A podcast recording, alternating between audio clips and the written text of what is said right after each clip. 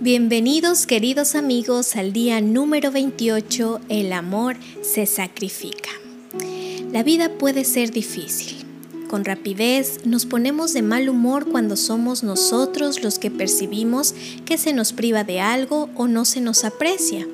Sin embargo, muchas veces la única forma de darnos cuenta de que la vida es difícil para nuestro cónyuge es cuando comienza a quejarse. Entonces, en lugar de preocuparnos de verdad o de correr a ayudar, quizá pensemos que tiene una mala actitud. Esto no sucede cuando hay amor. No es necesario que las señales evidentes de angustia despierten de un sacudón al amor. Antes de que las preocupaciones y los problemas comiencen a asediar a tu cónyuge, el amor ya se ha puesto en acción. Discierne la carga que se comienza a acumular e interviene para ayudar porque el amor quiere que seas sensible con tu cónyuge. El amor se sacrifica.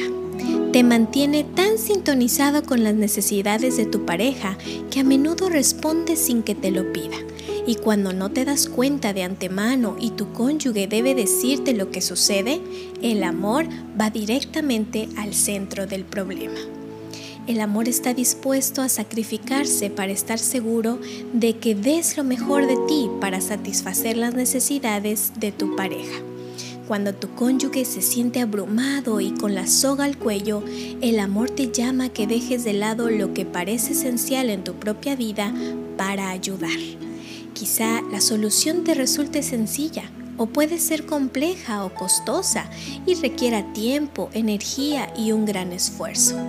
De cualquier manera, deberías hacer todo lo que puedas para satisfacer las verdaderas necesidades de la persona que es parte de tu ser. Después de todo, cuando la ayudas, también te ayudas a ti mismo. El desafío de hoy te hace una pregunta. ¿Cuál es la mayor necesidad en la vida de tu cónyuge en este momento?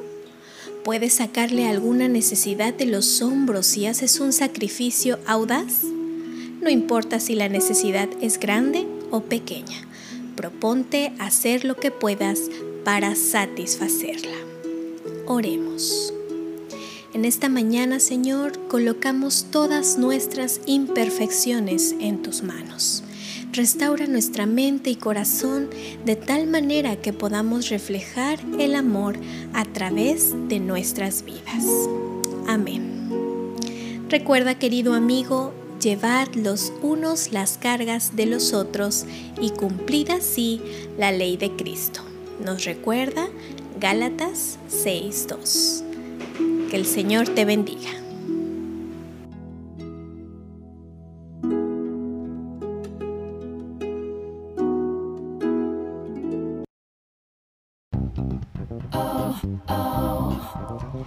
Gracias por estar con nosotros. Deseamos que este mensaje haya sido de bendición para tu vida.